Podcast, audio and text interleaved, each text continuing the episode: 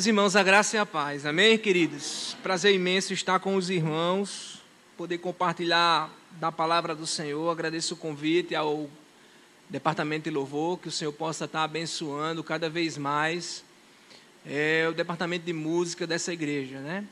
É, antes a gente pensar no texto, eu gostaria de indicar um livro, um título, um livrozinho bem pequenininho, que abençoou muito a minha vida. Né? Eu trabalhei um bom tempo com, com música, é, antes de ir para o seminário, e eu penso que em maio desse ano eu fiz a leitura desse livro, tão pequeno, um livretozinho de 140 páginas, se não estou enganado.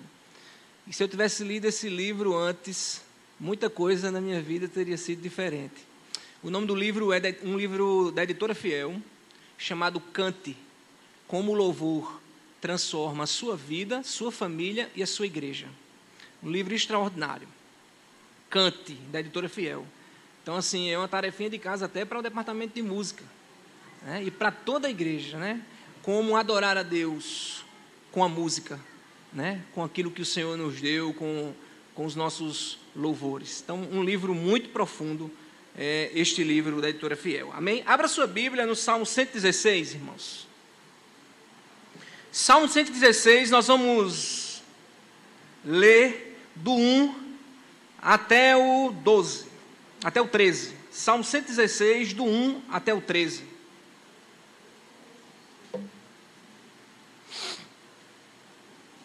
Fiquemos de pé para a gente fazer a leitura desse texto, já que vamos ficar um bom tempo sentados. Salmo 116, do verso 1 ao 12. Ao 13, melhor dizendo.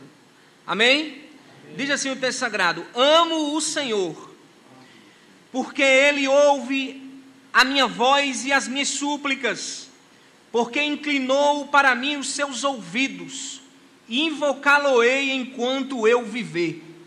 Laços de mortes me cercaram, e angústias do inferno se apoderaram de mim, caí em tribulação e tristeza. Então invoquei o nome do Senhor, ó oh, Senhor, livra-me a alma. Compassivo e justo é o Senhor, o nosso Deus é misericordioso. O Senhor vela pelos simples. Achava-me prostrado e ele me salvou. Volta minha alma ao teu sossego, pois o Senhor tem sido generoso para contigo, pois livraste da morte a minha alma das lágrimas os meus olhos, da queda os meus pés. Andarei na presença do Senhor na terra dos viventes. Eu cria, ainda que disse, estive sobremodo aflito. Eu disse na minha perturbação: todo homem é mentiroso. Que darei ao Senhor por todos os seus benefícios para comigo? Tomarei o cálice da salvação e invocarei o nome do Senhor. Muito obrigado, Deus, pela tua santa palavra, pela oportunidade de te adorar com as nossas orações. Ó Deus, te adorar com os nossos cânticos. Ó Deus, com aquilo que o Senhor nos deu e te entregamos. Ó Deus, fala aos nossos corações através da tua santa palavra, ó Deus. No nome do Senhor Jesus. Amém. Os irmãos podem sentar.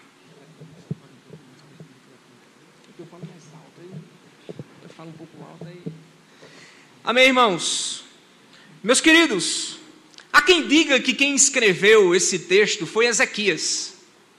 Depois de passar uma batalha imensa na sua saúde, na sua vida, foi restaurado e entregou adoração ao Senhor, escrevendo esse salmo. Há quem diga também que foi Davi, diante das suas lutas, diante das suas dificuldades, diante dos desafios, diante da batalha com o seu filho, que o traiu, quando ele retorna a Jerusalém, quando ele retorna à Assembleia dos Santos, quando ele retorna à Assembleia Solene, à reunião, à congregação, ele entoa esse cântico de adoração a Deus, de louvor ao Senhor. O fato, irmãos, é que não, sabe, não sabemos ao certo quem escreveu. O fato é que nós temos aqui uma canção que expressa adoração uma oração que expressa adoração. E diante da santidade de Deus, diante do entendimento e da consciência de quem é o Santíssimo, da consciência de quem é o Deus Todo-Poderoso, da consciência de que Deus é santo, ele entoa aqui, ele compôs uma oração, um louvor, um salmo que expressa adoração ao Senhor. Diante disso, irmãos, observe o verso primeiro e veja o que é que ele diz. Ele inicia dizendo: Ama o Senhor, porque ele ouve a minha voz e as minhas súplicas. A ideia aqui não é de condição. Quando o salmista diz amo o Senhor, meus irmãos, nós vamos observar durante todo o texto aqui, meus irmãos, o uso do título pactual. A ideia do salmista é eu amo o Senhor, mas não porque ele ouviu as minhas orações. Eu amo o Senhor não foi porque ele atentou, porque ele se inclinou, mas a ideia do salmista que é eu amo ao Senhor porque eu, ele me amou primeiro, porque eu pertenço a ele, porque eu sou propriedade dele. Mas existe também, meus irmãos, um fato interessante nesse primeiro verso. É que o salmista diz: Eu amo ao Senhor em submissão ao primeiro grande mandamento. Amarás, pois, o Senhor teu Deus de todo o teu coração. Ele entendia isso. Ele entendia o mandamento, ele entendia o que era caminhar na presença do Senhor, ele entendia o que era ser do Senhor, o que era pertencer ao Senhor, e ele expressa a mais pura e singela adoração, dizendo: Eu amo o Senhor. O fato, irmãos, é que nós precisamos inculcar na nossa cabeça, inculcar na nossa mente, inculcar aos nossos filhos a devoção, a piedade, a paixão e o amor, e o amor ao Senhor Todo-Poderoso. Será que nós amamos de fato ao Senhor, irmãos? Será que o nosso coração está quebrantado e contrito diante da presença do Senhor, irmãos? O amor ao Senhor, irmãos, implica em uma vida de santidade, porque Ele é santo. O amor ao Senhor, meus irmãos, tem a consciência do Evangelho. O amor ao Senhor, irmãos, tem a consciência de, de saber porque Ele existe e qual é o seu fim principal, que é glorificar a Deus, tão somente. O amor ao Senhor, irmãos, não negocia, meus irmãos, o dia do Senhor. O amor ao Senhor não negocia, meus irmãos, em estar reunido na presença do Senhor para adorar com cânticos. O amor ao Senhor não negocia, meus irmãos, a devoção e a adoração ao Senhor com as nossas orações. O amor ao Senhor não negocia, meus irmãos, as nossa, a nossa vida de entrega pessoal a Ele. O salmista entendia a santidade de Deus. O salmista entendia as excelências de Deus e logo mais à frente ele vai colocar, ele vai revelar o caráter do Deus Santo. Então ele inicia dizendo: Eu amo ao Senhor. Eu amo ao Senhor, Ele ouve as minhas súplicas. Mesmo que os homens, mesmo que ninguém possa me ouvir, o Senhor está com seus ouvidos atentos a ouvir a minha oração. Mas o salmista ele continua dizendo: Ele inclinou para mim os seus ouvidos. Enquanto eu tiver vida, eu dedicarei os meus dias a Ele. Ele sabia que estava prestes a lhe acontecer. Ele desejava ter vida longa. Ele dizia: Eu não quero morrer agora, eu não quero padecer agora. Eu não quero descer a sepultura agora, eu quero ter vida longa. Então, enquanto eu viver, eu vou invocar Ele. Eu vou devotar minha adoração, eu vou colocar minha vida à disposição do serviço do Senhor. É isso, quando ele vai para o verso 3, ele, ele diz assim: olha, existe algo que está acontecendo comigo. E a ideia de laços aqui, quando ele diz laços de morte me secaram, a ideia de laços aqui, meus irmãos, no hebraico quer dizer amarrar até a matança. Ele parte, meus irmãos, para enfrentar uma angústia terrível, uma depressão terrível. Ele está prestes a descer a sepultura. A ideia de laço aqui, meus irmãos, é de amarrar, atormentar vítimas até a morte. Eu estou envolvido com uma angústia terrível, eu estou envolvido com uma dor terrível, eu estou padecendo de dor, de tristeza e de angústia. Angústias do Hades se apoderaram de mim. A minha vida está totalmente comprometida com a angústia e com a tristeza. A minha vida é, está mergulhada no choro. Eu caí em tribulação e tristeza. Eu fui caçado pelo inferno. É isso que o salmista está dizendo aqui.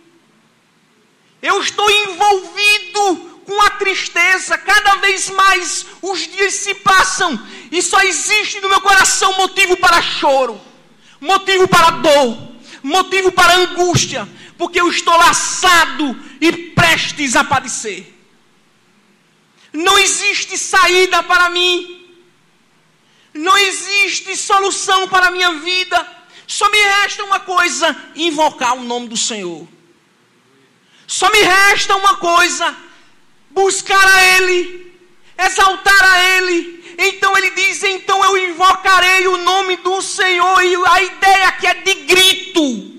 É de alguém que está prestes a morrer. É de alguém que olha para um lado e para o outro e não tem mais ninguém não tem família, não tem amigos, não tem mais comunidade, ele está prestes a padecer, e ele diz: só existe um que pode me ouvir, como o discípulo, como o apóstolo disse: Senhor, a quem eu posso recorrer, a quem eu posso buscar, se só tu tens as palavras de vida eterna.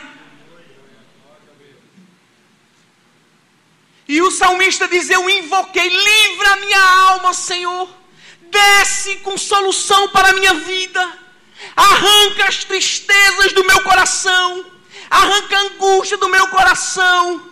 E agora ele começa, meus irmãos, a decifrar, a colocar o caráter de Deus. E ele diz: Porque tu és compassivo. E a ideia de compassivo aqui é de gracioso. A ideia de gracioso é de que o Senhor está sempre pronto a nos ouvir.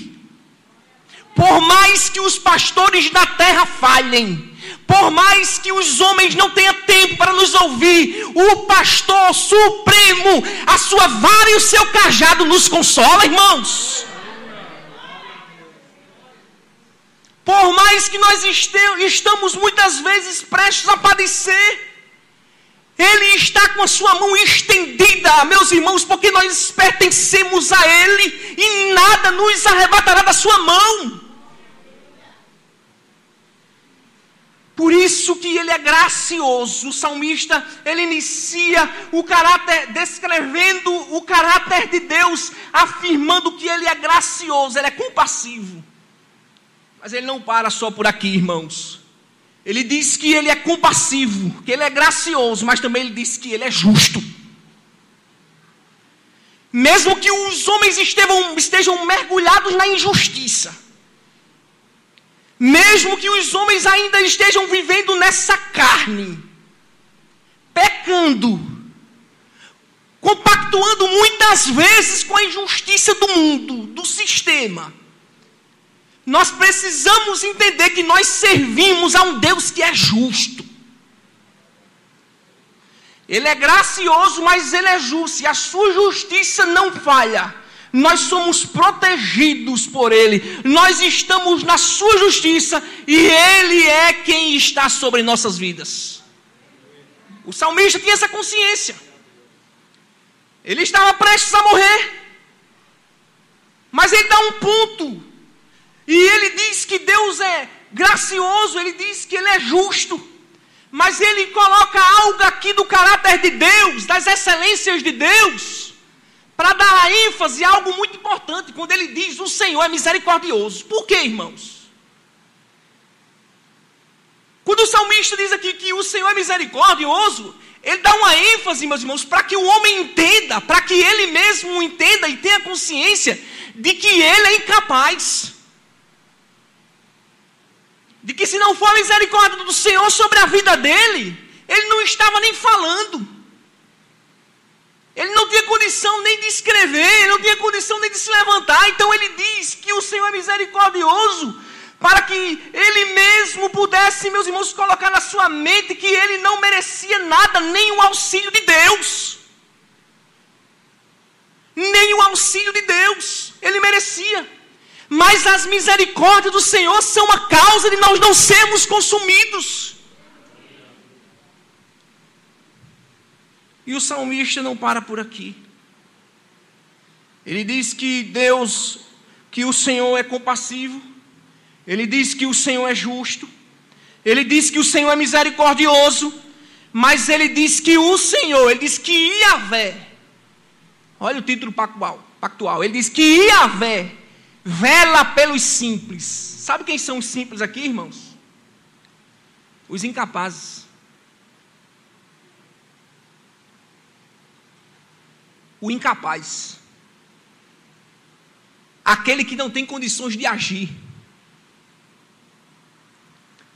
Aquele que não tem condições de falar. Aquele que está passando por uma injustiça.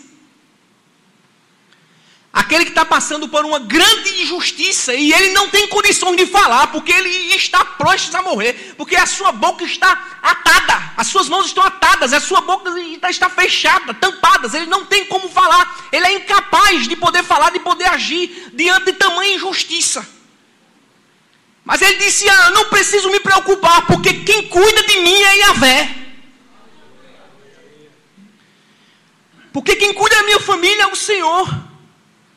Porque quem cuida dos meus dias é o Senhor. O Senhor vela pelos simples.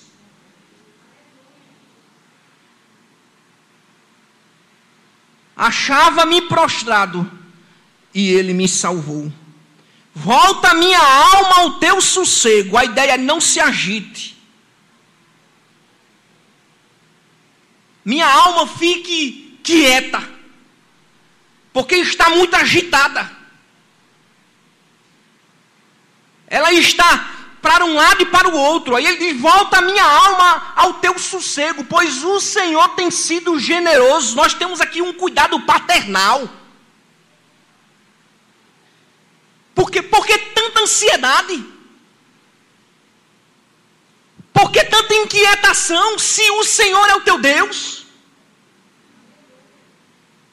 A ideia, irmãos, aqui é de um Deus que cria e que cuida. Nós não cremos, meus irmãos, na teologia nacional que, que vai dizer que, os, que o mundo está em processo de criação e que Deus não sabe o que vai acontecer. Mas nós estamos firmados no Deus da providência divina. Nós estamos firmados no Deus que criou o mundo e que sustenta com as suas mãos poderosas de que tudo está nas suas mãos e que não existe no mundo nenhum espaço onde a sua presença não seja real. Porque em todos os lugares do universo Deus se faz presente. E precisamos sentir o seu cuidado paternal sobre as nossas vidas. O seu cuidado paternal sobre a nossa casa. O salmista, ele tinha consciência disso. Ele diz que a minha alma volte ao sossego, porque o Senhor, Ele tem sido generoso para comigo. E aí ele diz: livraste da morte a minha alma.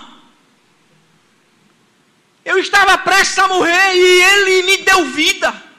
Existe, irmãos, alegria, o motivo maior de adoração do que um entendimento de que a gente caminhava para o inferno, estávamos mortos nos nossos delitos e pecados, e a cruz nos resgatou e nos colocou em vida.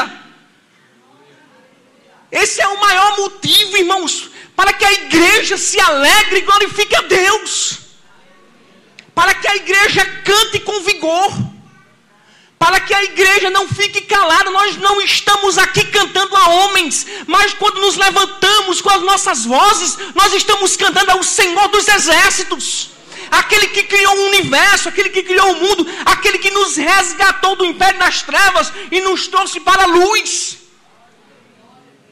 Éramos por natureza filhos da ira, em condenação. Ele resolveu, segundo o seu propósito, o seu conselho, nos salvar com a sua justiça. Não existe motivo maior para adoração, irmãos, do que o entendimento de que Ele livrou a nossa alma da morte. ele tinha esse entendimento. Livrou das lágrimas os meus olhos. Sabe o que, é que ele está dizendo aqui? Sabe qual é a ideia aqui? É a consciência de que ele poderia sofrer mais. Mas o que ele tinha sofrido até aqui era pouco. Ele poderia ter sofrido muito mais. Por isso que ele diz: livraste os meus olhos das lágrimas, do sofrimento excessivo. Sempre o entendimento daquele que conhece a Jesus é que o que ele está passando não é nada em comparação ao que Cristo passou. Todas as vezes, deixa eu dizer uma coisa a você, todas as vezes que você pensar, que você que cogitar na sua mente que você está sofrendo demais, que você está enfrentando lutas demais, compare os seus sofrimentos com os de Cristo. É isso que o autor aos Hebreus, capítulo 12, vai nos dizer. Compare os seus sofrimentos com os de Cristo, porque ele enfrentou, ele enfrentou a injustiça dos homens, e foi à cruz e padeceu e sofreu, porque nós não queremos sofrer, irmãos. Sofrimento, meus irmãos, deserto é lugar de crente. E tem crente que tem que sofrer a vida inteira mesmo, de tão ruim que é.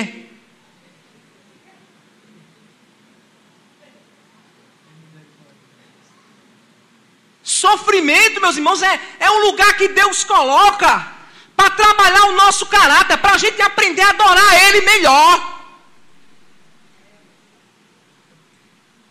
Sofrimento faz parte da vida cristã e quem manda as lutas, o sofrimento vem, não é o diabo, não, é Deus mesmo para trabalhar na nossa vida, no nosso caráter, para nos moldar, para nos deixar crentes melhores, crentes mais sábios, crentes com mais desejo de servir. E ele tinha essa consciência, porque quanto mais ele sofria, o salmista entendia: o Senhor me livrou do sofrimento excessivo. Eu estou sofrendo muito, mas não estou sofrendo nada, porque Ele me livrou de, de que eu possa estar sofrendo mais ainda. Livraste da queda os meus pés. Agora o salmista ele diz assim: Eu poderia ter caído no pecado. Eu poderia, diante de tamanho sofrimento, abandonar a fé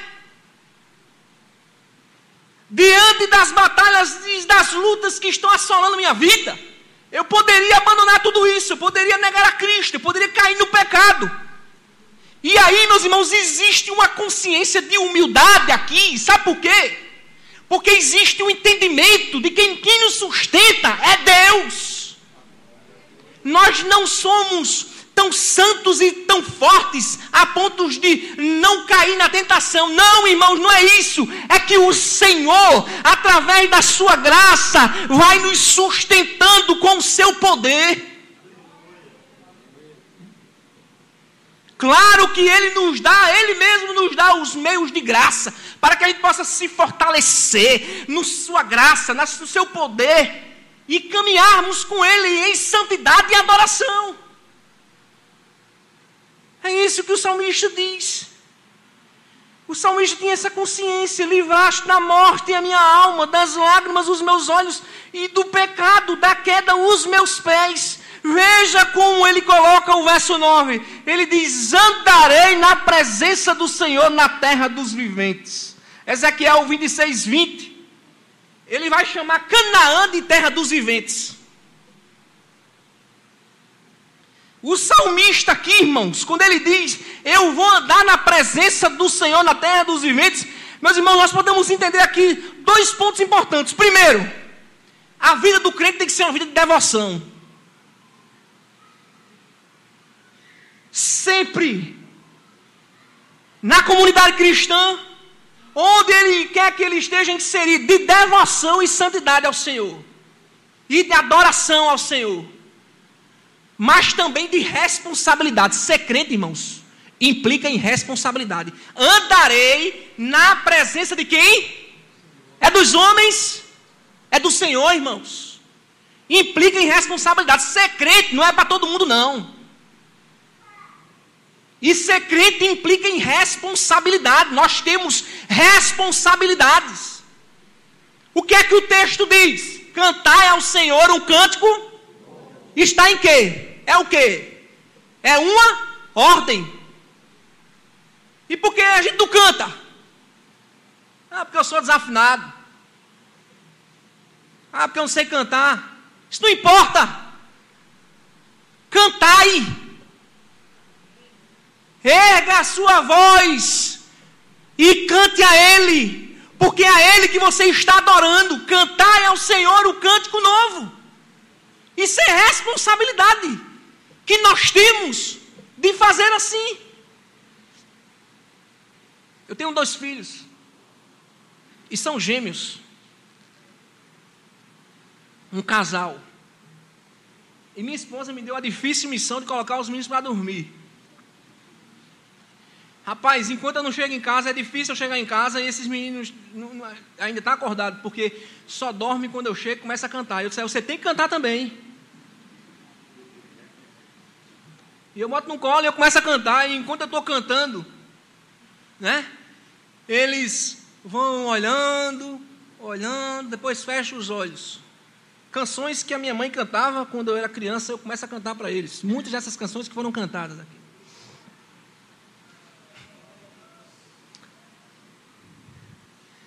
Porque eu entendo a responsabilidade de pastor da minha casa. A responsabilidade de ser crente, o sacerdote. O salmista tinha esse entendimento. Andarei na presença do Senhor o tempo inteiro, indica em devoção e responsabilidade. A sua responsabilidade como pai é de conduzir sua família na presença do Senhor.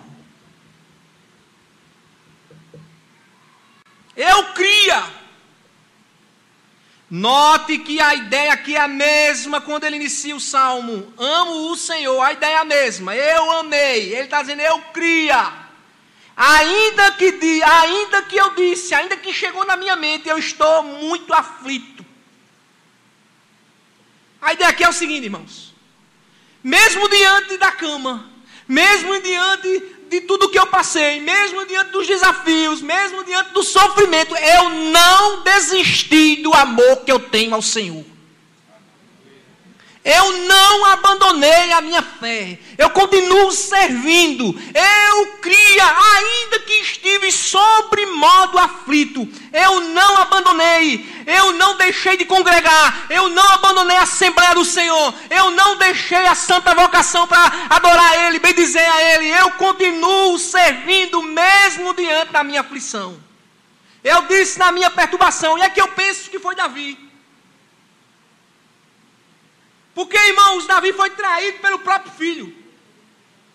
Ele disse: Eu disse na minha perturbação, na minha angústia, mesmo vivendo relacionamentos, é, bons relacionamentos durante a minha vida.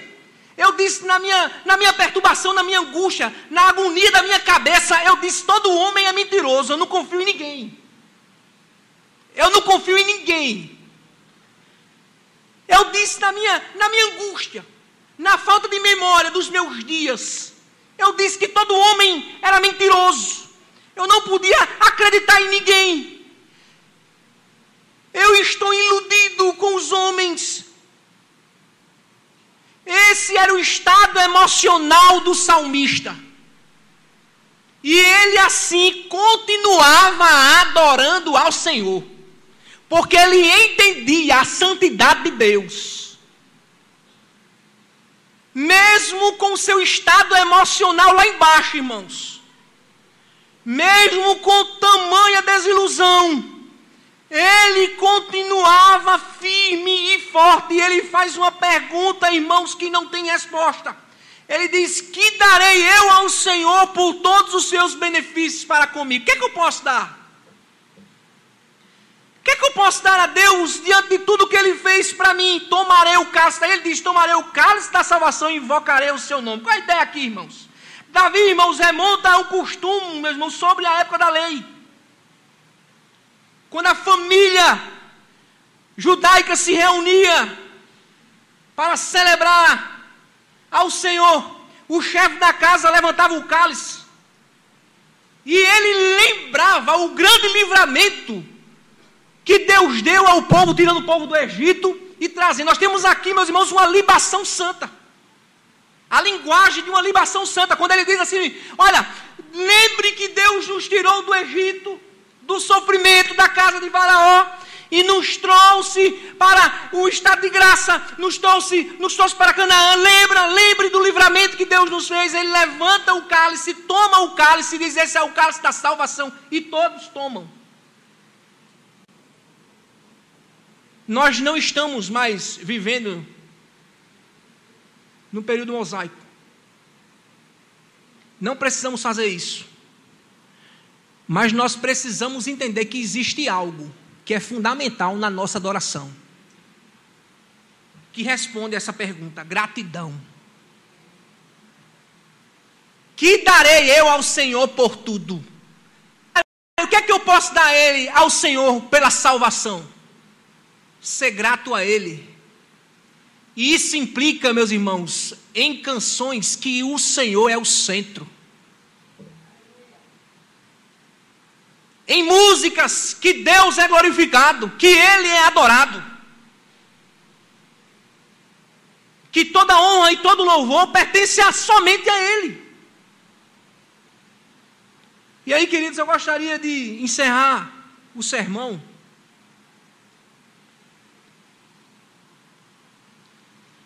quase, trazendo quatro expressões de adoração do salmista aqui nesse texto. Quatro expressões de adoração. A primeira expressão de adoração nesse texto, irmãos, está no fato do salmista expressar todo o seu sentimento. Do, do, do 1 ao 4 ele faz isso. Ele expressa todo o sentimento. Ele chama Deus para uma conversa. Ele senta aqui, Senhor. O que está acontecendo comigo? Vem cá que eu quero conversar contigo. Porque se eu não posso conversar mais com ninguém, é contigo é que eu preciso conversar. Ele expressa o sentimento. Ele fala tudo. Ele diz que ama, mas ele diz também que está prestes a morrer. Ele diz: Eu te amo, Senhor, mas vem cá, senta aqui. Eu estou prestes a morrer. Sabe o que é isso, irmãos? É adoração. Porque ele sabe que só Deus pode resolver as suas causas. Por isso que ele chama Deus para uma conversa. Ele expressa sentimento. O tempo todo aqui ele vai expressar sentimento. Ele vai dizer: Eu te amo. O Senhor ouve as minhas súplicas. O Senhor inclinou para mim os seus ouvidos. Eu estou prestes a morrer. Eu caí em tribulação. Eu não tenho a quem buscar, então eu vou invocar o teu santo nome. Ele expressa sentimento. A segunda expressão da oração aqui, irmãos, é que ele sempre lembra, ou melhor, é que ele começa a colocar é, é, as excelências de Deus. Ele descreve as excelências do Senhor. Se ele, em primeiro lugar, irmãos, ele expressa o sentimento, em segundo lugar, ele expressa as excelências de Deus. Foi o que ele disse? Ele disse que Deus é justo, que Deus é compassivo. Ele não se cansa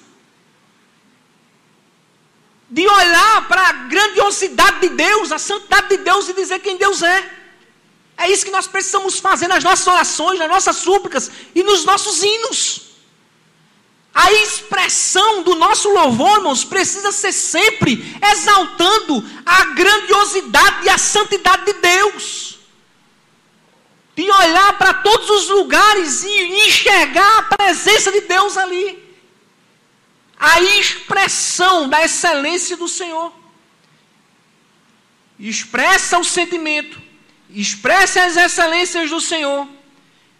Mas em terceiro lugar, meus irmãos, nós conseguimos enxergar aqui uma expressão de uma lembrança do que o Senhor fez por ele.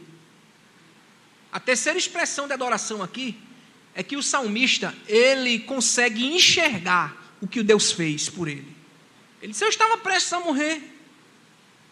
Mas quem me livrou foi o Senhor, não foi? Eu não me livrei, eu não fui livrado pela minha força, nem pelo meu braço forte, mas foi o Senhor que me livrou.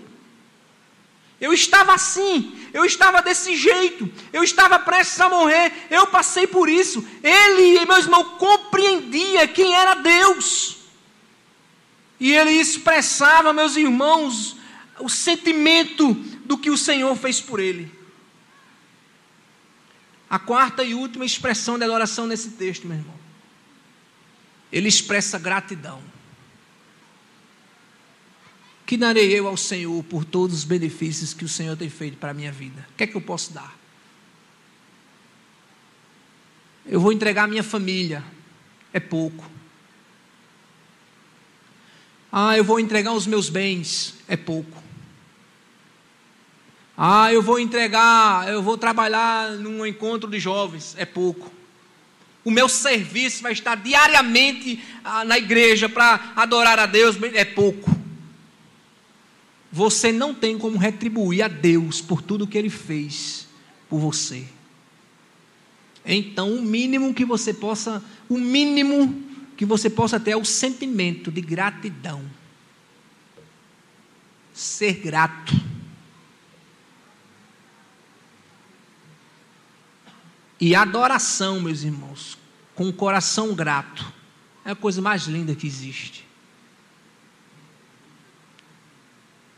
É você abrir a sua boca com gratidão, e aonde quer que você esteja, independente do sistema de som, independente da localização, da quantidade de pessoas, um coração grato, ele adora ao Senhor em espírito e em verdade, porque existe entendimento de quem Deus é e aonde Deus está e quem Ele é. Amém, queridos? Que o Senhor aplique a Sua palavra e que sejamos, irmãos, impactados pela santidade de Deus, com o entendimento que a nossa adoração ela precisa ser uma expressão de sentimento. Ela precisa ser uma expressão do que Deus é. Ela precisa ser uma expressão de uma lembrança do que Ele sempre fez por nós e uma expressão de gratidão a Ele por tudo. Amém. Que Deus, em Sua graça, nos abençoe e que possamos refletir neste salmo como se encontra a nossa adoração ao Senhor. Que Deus os abençoe.